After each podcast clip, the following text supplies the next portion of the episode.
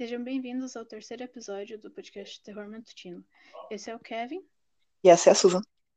Isso. Hoje vamos falar sobre um tema bem polêmico que foi pedido no Instagram: o assassino do Distrito Federal, Lázaro Barbosa.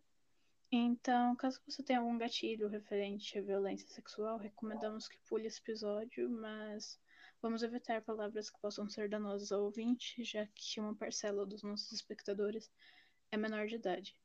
Foi bem complicado pesquisar sobre porque havia muitas notícias falsas na internet, então recomendamos desconfiar de tudo antes de falarmos, mas vamos tentar nos esforçar para filtrar o conteúdo por confiabilidade. É... Teve muitas fake news sobre o assunto. Em 2007, Lázaro foi preso na Bahia por homicídio, fugindo dez dias depois, se tornando foragido.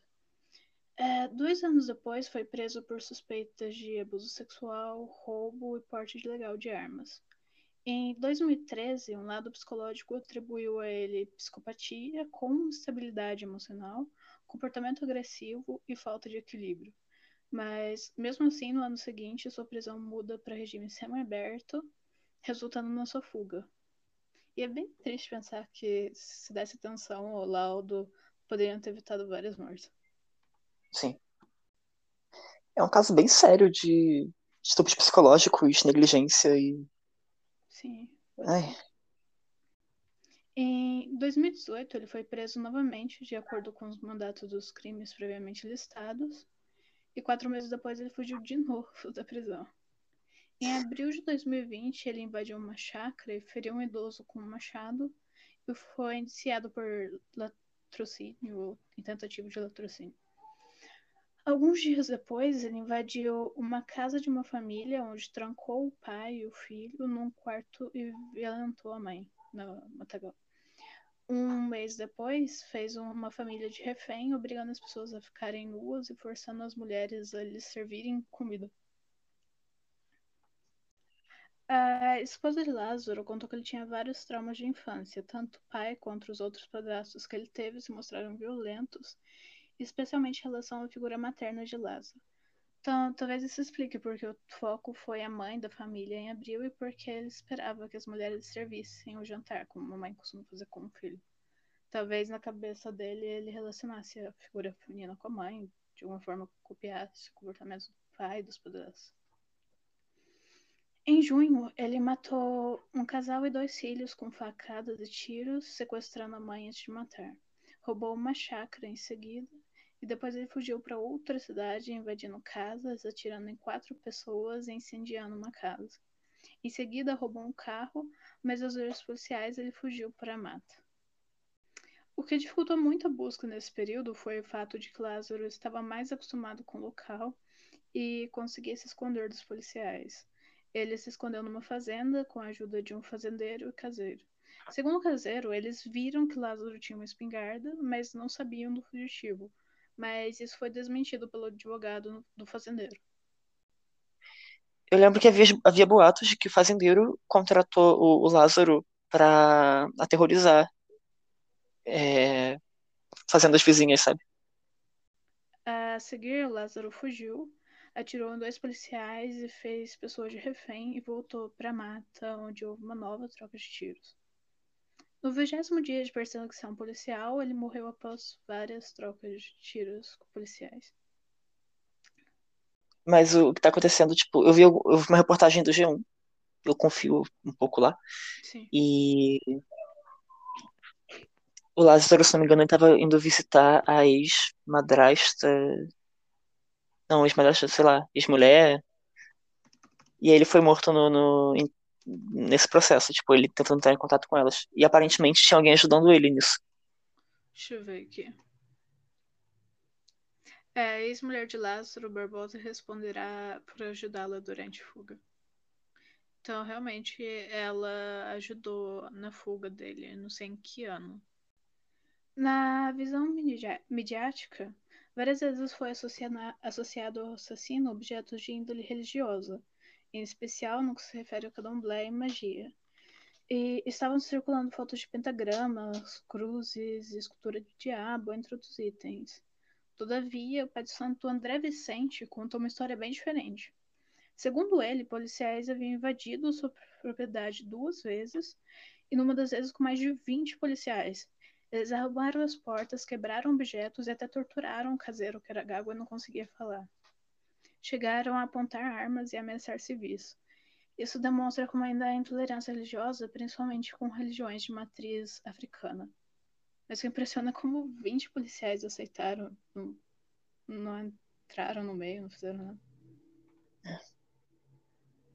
Na internet, associaram também o seu desaparecimento na mata ao Grimório de São Cipriano, que possui um ritual de invisibilidade.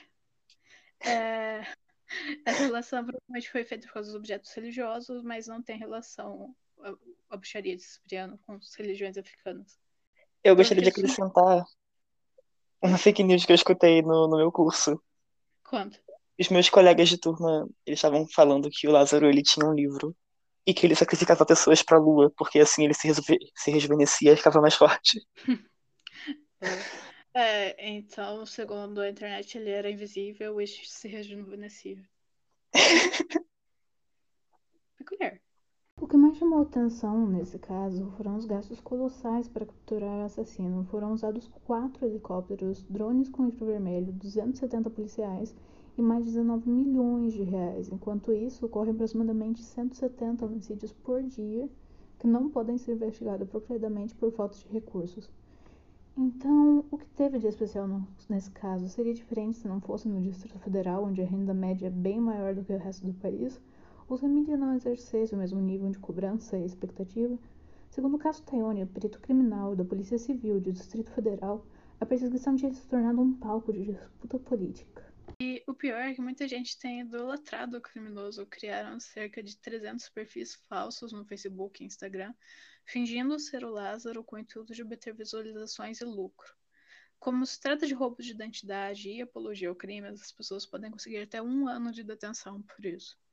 Várias fake news mostrando uma suposta captura de Lázaro, associando com políticos de esquerda, e a SBT até chegou a confundir Lázaro Barbosa com o ator Lázaro Ramos, causando ainda mais confusão. É um mau caratismo Imagino... se aproveitar de uma situação tão Sim. pavorosa e delicada para promover ideologias políticas e religiosas. Eu imagino como que Lázaro Ramos, o ator, deve ter se sentido. Chegar em casa todo mundo acha que você matou alguém. Sim. Na SBT ainda por cima, que todo mundo supõe que deveria ter jornalistas com mais confiabilidade mais profissionais. É. é. Com o desenvolvimento do caso, com Lázaro morto por policiais, possivelmente executado sem negociação, de acordo com alguns, todo, todo ponto de vista do assassino fica desconhecido para sempre. Então, tudo que se sabe são versões de diversas pessoas diferentes, e é difícil atribuir uma causa psicológica para compreender o que houve ou como tudo poderia ter sido evitado. Ai, complicado. Tipo, mataram ele. Isso foi uma queima de arquivo enorme, tanto para estudo quanto para entender o, o caso. Isso se ele quisesse falar alguma coisa. Existem três definições famosas de assassinos. O primeiro é o assassino em massa, ou mass murder, que é a pessoa que mata muitos num curto período de tempo, sem método, como no caso do, no ataque da escola de Suzano. Eles geralmente cometem suicídio após o ataque, então o foco acaba sendo salvar o máximo de pessoas no momento. O assassino em série, ou serial killer, que mata num tempo maior, de dias até anos, normalmente tem uma preferência por um tipo de pessoa e método. Nesse caso, é, estudar, é necessário estudar como ele age para pegá-lo. E o assassino impulsivo, ou spree killer, que mata aleatoriamente em lugares diferentes no intervalo até curto de tempo, como horas ou dias. No caso de Lázaro, ainda estava se definindo em qual categoria ele estaria, porque ele já tinha matado pessoas em 2008 na Bahia, mas quando ele agiu agora em 2021 foi por dias seguidos, matando muitas pessoas. Ou seja, é difícil conceituar ele entre spree killer, serial killer. Então, exatamente pela forma diferente de atuar, seria interessante compreendê-lo para saber como lidar com pessoas assim e evitar mais mortes. No entanto, é possível perceber que as ações têm como foco principal estabelecer dominâncias, seja forçando pessoas a ficarem nuas, a usarem maconha, ou com atos violentos, sempre com foco de humilhar, estabelecer superioridade por força. É, o maior impacto do Lázaro foi no sistema carcerário, levando à aprovação de um projeto de lei que requer um exame criminológico para a saída temporária de presos, realizado por psicólogos e assistentes sociais. Sem dúvida alguma, ter acompanhamento psicológico pode ajudar na estabilidade emocional dos presos. Mas será que é possível avaliar propriamente com só um exame? É possível saber se o indivíduo está mentindo quando não tem vínculo algum com o paciente? É possível perceber sinais de estabilidade mental e emocional em apenas uma visita e vai trazer melhoras? É algo que ainda tem que desenvolver bastante. Sim. O sistema carcerário brasileiro é um tanto quanto falho ainda. Uhum. E tem bastante. É um dos maiores do mundo. Sim. O maior ponto positivo da operação foi como houve cooperação entre forças. Embora tenha recebido comandos, comandos diferentes entre si, os erros que ocorreram vão ser úteis para se organizar em casos futuros. E é isso por hoje. Se quiserem enviar relatos reais de experiências assustadoras ou estranhas, fiquem à vontade.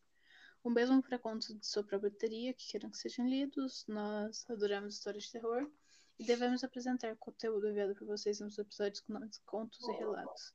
Basta enviar pelo direct de Instagram ou com e-mail para terrormatutino.gmail.com.